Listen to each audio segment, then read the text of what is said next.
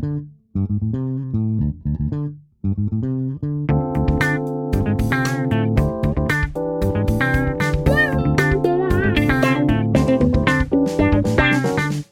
位听众，大家好，欢迎收听艾美奖节目，我是主持人艾美奖。今天我们再次请到了职场英语培训师 Louis 上我们的节目。上次节目播出以后，观众反映说非常受用，有观众要问一下 Louis 英语自学的有效率的方法。Louis 先跟观众打声招呼。Hello，大家好，我是 Louis。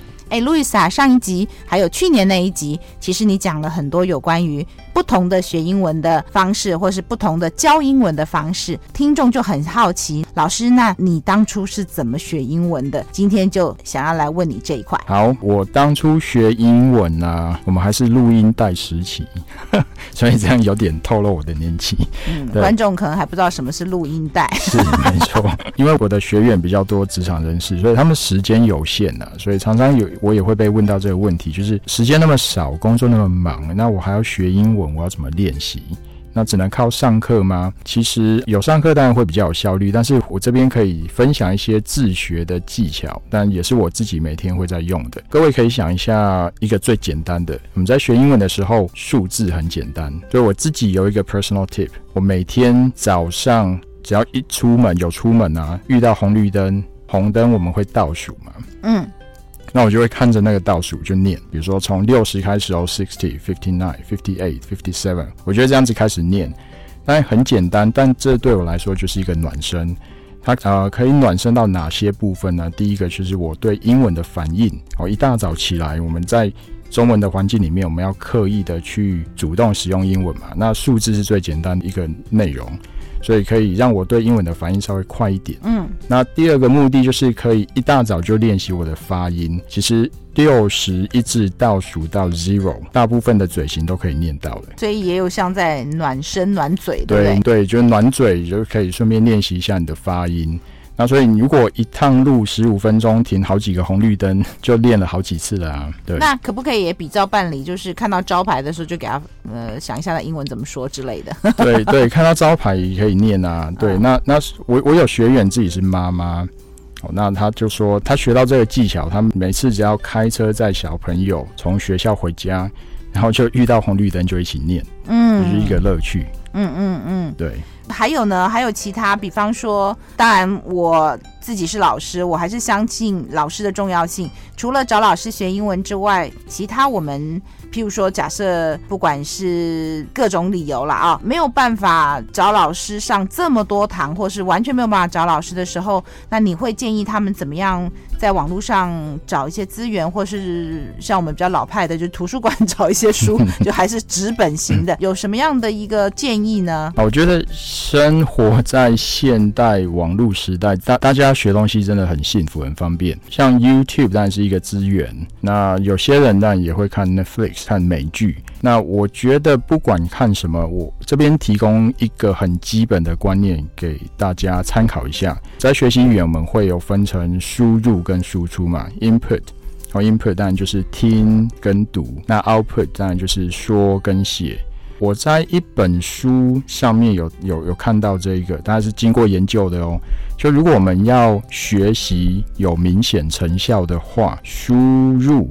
跟输出的比例必须要是三比七，三比七，所以输出比较多哎。输出必须要是 seventy percent，但于站站在整个学习过程应该要占占到七 seventy percent 以上，这样子我们的学习成效才有效。所以如果我们只单纯去思考这个比例，大家就可以反思一下自己的学习过程当中是不是输入 input 太多。然后输出不够，就以前我们好像常常听到人家说他其实蛮会读的，嗯，蛮会听的，可他不太会说，对，是不是就是在练习的时候这个配比不够？是的，没错，所以大家可以就可以用用这个比例去重新调整一下自己的学习策略啊，呃，很简单的一个比例嘛。那比如说我们一段对话，我很快读完，三分钟读完，我应该要用七分钟好好的去把它练习念出来。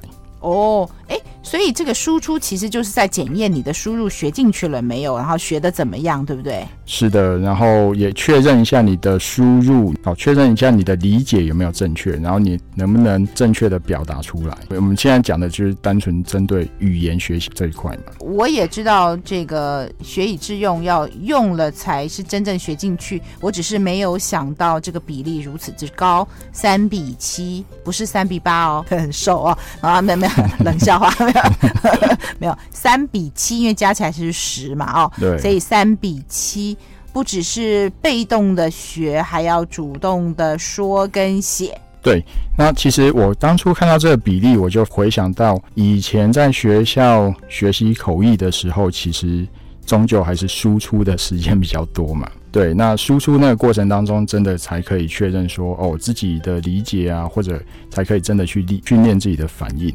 所以我也曾经说过，其实不是每一个人都一定要做口译员，但是在比较大学部的时候修口译课，有的时候是用口译课来做英语学习，就以口译之名行英语教学之实。是，所以你刚刚提到了，你又帮我整理了一下说，说其实口译课它的输出比较多。对，这样听起来。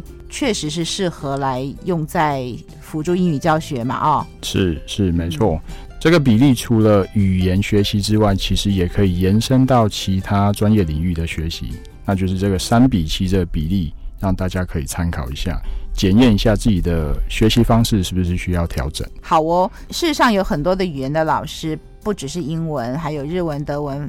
等等的老师，他们也会用口译课来进行语言教学。那我也认同啦。那当然，这是在语言学习的阶段，呃，语言还没有学到纯熟到可以做口译，所以这是两回事。就等到你要真的要做口译的话，我还是就我的专业，我还是要提点一下，就是说，必须要到你的你的工作语言 （working languages） 要够好的时候，再谈到去做口译员，要学口译技巧。跟我们现在讲的说，诶，口译课的这个过程让。学生有输入，然后检验他的输出，来强化语言学习，这两件事情都成立，但是是不一样的事情。我这边稍微澄清一下。对，好，那我刚刚有听到你有关自学，呃，还有别的技巧要跟我们分享吗？OK，呃，当然，在台湾的很多学员，英语能力这是一个听说读写，大家其实最头痛的是听力。很多人会一直在讲说，听力应该要怎么让自己更进步啊？然后我每天听了很多英文广播，以前听 ICRT，现在听英文的 Podcast，有没有？嗯，对。那那有学员就跟我说啊，我已经听了很多英文的 Podcast，为什么都没有进步？那为什么？对，那我我这几年大概整理了我我自己的一个心得，就是我们只能听懂。自己念得出来的声音，如果你不认识的字，你那个声音是耳朵没有办法捕捉到，对不对？是对，没错。如果我们自己念不出来那个声音，我们的大脑、我们的听力没有办法辨认那个声音的意思啊。回过头来，我再提醒大家一遍，就是我们只能听懂自己念得出来的声音。那如果根据这个原则，大家应该知道，还是要回到多去念出来，才有办法更有效地提升自己的听力。是不是？假设说我。这段音档放下去，我听不懂的话，我就要去找他的稿子，让我知道那个我不认识的声音是什么。是，或者我会给的建议，我们再更有效一点，更有一个计划。如果你要练听力，都已经想好这半个小时、这一个小时要练习听力，就事先找好文字稿。嗯。对，那我们在听的过程当中，但如果你只要听不懂，赶快做记号，然后赶快回来确认一下这个字是我认识，但是我忘记发音，还是我根本就不认识。那只要有这样的整理，其实事后再好好练习发音，或者我们口译常用的用 shadowing 去练习，都会更有效率。嗯。Shadowing 就是我们口译的影子练习或跟数练习，我们还没有牵涉到中翻英翻中，就是跟着原文去重复，嗯、对对重述啊。对，我们刚刚讲到自学嘛，嗯、那如果我都在网络上面找到很多免费的教材，呃，不管是不是专门设计来学英文，还是就是一般的 Podcast 或者是其他用英语去发表的节目，大家都去找这些免费教材的时候，作为一个英文老师，你会不会担心就大家就去找免费的教材？自学了，那英文老师这个角色，补习班的这种呃非正规的英语教学的老师，像您这样子，嗯，你怎么自处啊？你会不会就担心说就被那些免费课程给取代了？不会，不会。我我觉得这对大环境对大家来说反而是一个好事啊、呃。早期资源没有那么丰富，当然就是老师还要负责找一些教材啊，然后教学员一些比较日常的生活绘画。但现在生活绘画这些资源都有了，所以我觉得身为英文老师，我们可以换一个角色，就变成是帮学员找到自己的表达特色或者表达风格。因为其实坊间有很多例句，那些都是模板，但是身为英文老师，我们应该要再进一步帮学员。从那些模板，从那那些例句里面，帮他再重新架构出他自己要表达有个人特色的讯息。嗯，还是回到输出这一块啊，我们要听学生的输出，然后帮他找出他的特色。对对对。或者我可不可以这样讲？嗯嗯，你因为你刚刚讲到三比七的重要。对。网络上这些免费课程，或者说预录课程，有些也不是免费啦，哦，就是可以自己在家里听的。嗯。它可不可以算还是归在输入这一块啊？对，那这还是输入，那所以其实身为英文老师或者我我自己认定自己是一个教练嘛，我们的工作其实应该是给学生输出的机会，然后同时给他 feedback。让他更有效的知道怎么样去呃调整或者是修正自己的表达方式。这也跟我在教口译的时候有时候说到，就是说口译可不可以自学？口译有自学的方式，嗯，但时不时或许更有效率的是找专业的老师、专业的同事来听一下你的输出、你的 output，然后也许旁观者清给你一个建议，你会缩短你摸索的时间。如果只有自己在家里自学的话，一个不小心会一直在学同样的路径，然后也许走歪了、走偏了、学错了，就还一直往那方向走。回归到你今天给我的这个三比七的概念，我们不管学什么东西，输入输出要去有意识的去思考这个比例，然后很多时候我们可能忽略了输出，而现在。你给我们一个很具体又可行的方法，就是去思考自己的输出。是的，对，一定要有 seventy percent 的 output。那自己输出或许看不到盲点，所以也许这个时候就是需要有旁观者清的第三者，就是老师，嗯，或是 coach，或是你的 tutor 来帮你检验一下你的输出是不是正确。对。那我又好奇，你的小孩三岁嘛？啊，嗯，父母对小孩是充满了期待，希望小孩能够。赢在起跑点，或者是至少不要输在起跑点。你担任老师的角色，那你对自己小孩的语言学习有什么样的做法或期待呢？其实我们还蛮自由的，因为我跟我太太本来就习惯中英文穿插在对谈。其实就像有些人的家里会是国语、台语。交杂着对谈嘛，对，那所以我们家本来就是这样的习惯，所以我儿子他现在就是很习惯的中英文都会听到，呃，比如说他就会知道甜甜圈的英文叫 donut，那这是他自己记得的，嗯嗯嗯，对。那另外一方面，我岳父岳母会帮忙照顾，他们讲台语，嗯，那所以现在我儿子其实就是中文、英文、台语都会接收到，有时候一个句子会有不同的语言穿插在一起。那所以这个方面，我们没有刻意的去规划或者是培养什么环境，其实就是我们自己的生活习惯而已。嗯，你说是没有刻意，因为他是本来就在生活习惯当中。对。其实我觉得他还是有刻意啦，因为有太多的爸爸妈妈跟我们讲说，他们就忽略了小时候给小孩婆罗维哦这个闽南语或者是客语的训练，嗯，就因为大部分情况在学校里都是讲国语、华语哦，对，结果。我反而就没有让小孩有一个自然的环境去听闽南话或是客家话，嗯，所以你说自然归自然，其实我觉得不见得是没有刻意，因为你有可能一个不注意的话，就只有跟他讲比较偏向某一个语言。所以你刚刚是有讲到说三语都要进行嘛，这还是有你的用心啦。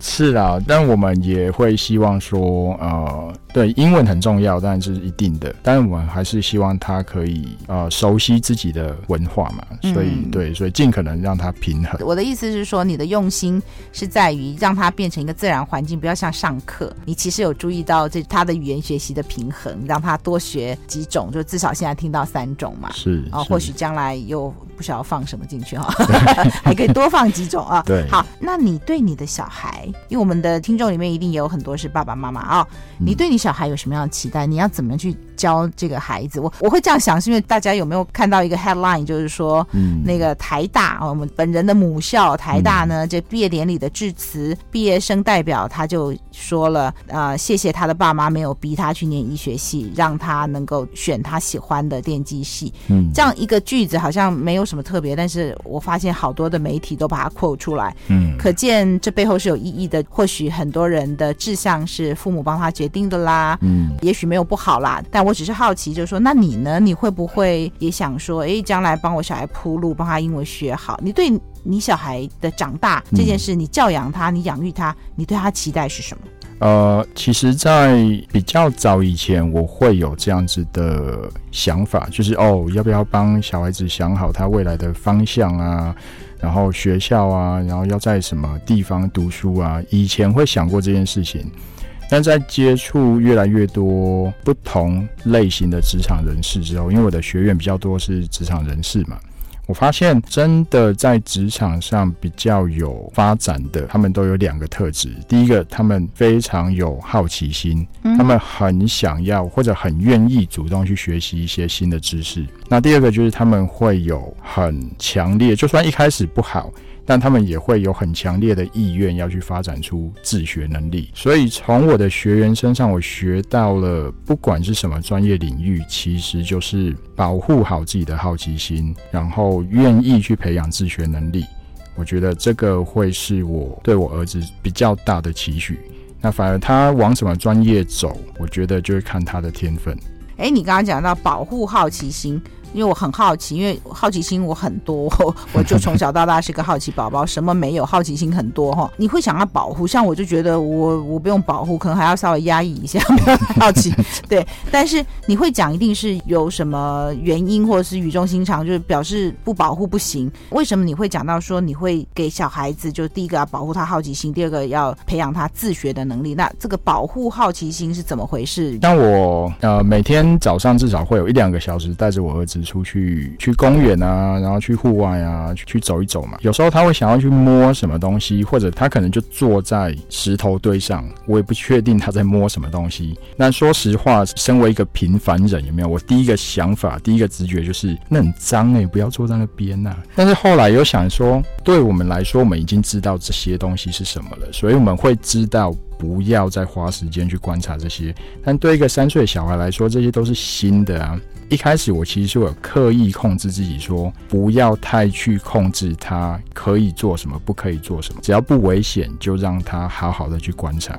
嗯，其实你的出发点一开始想要他不要碰这个，不要碰那个，也是为了安全啦。对对对。只是后来你觉得在不要有安全太大的担心之下，还是让他去发挥他的好奇心。对对对。然后他有时候会听到哦。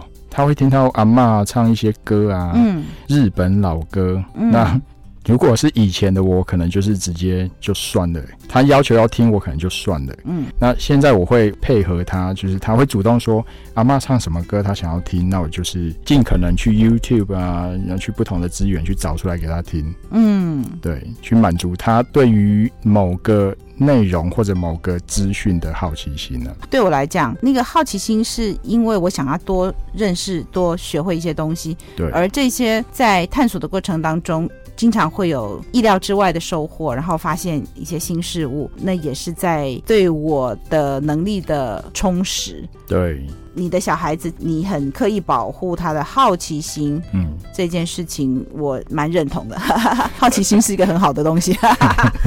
现在疫情还颇严重的，会不会担心他没有打疫苗情况下，有没有限制他出门？我觉得因为疫情的关系，如如果没有疫情的话，我可能会很习惯带小孩子在各种室内空间会比较多。嗯，对。那因为疫情的关系，所以反而会更刻意的带他去户外。嗯、那所以我觉得这某种程度上对他的成长来说也是一个好事啊，因为毕竟在都市，然后可以在户外的机会没有太多。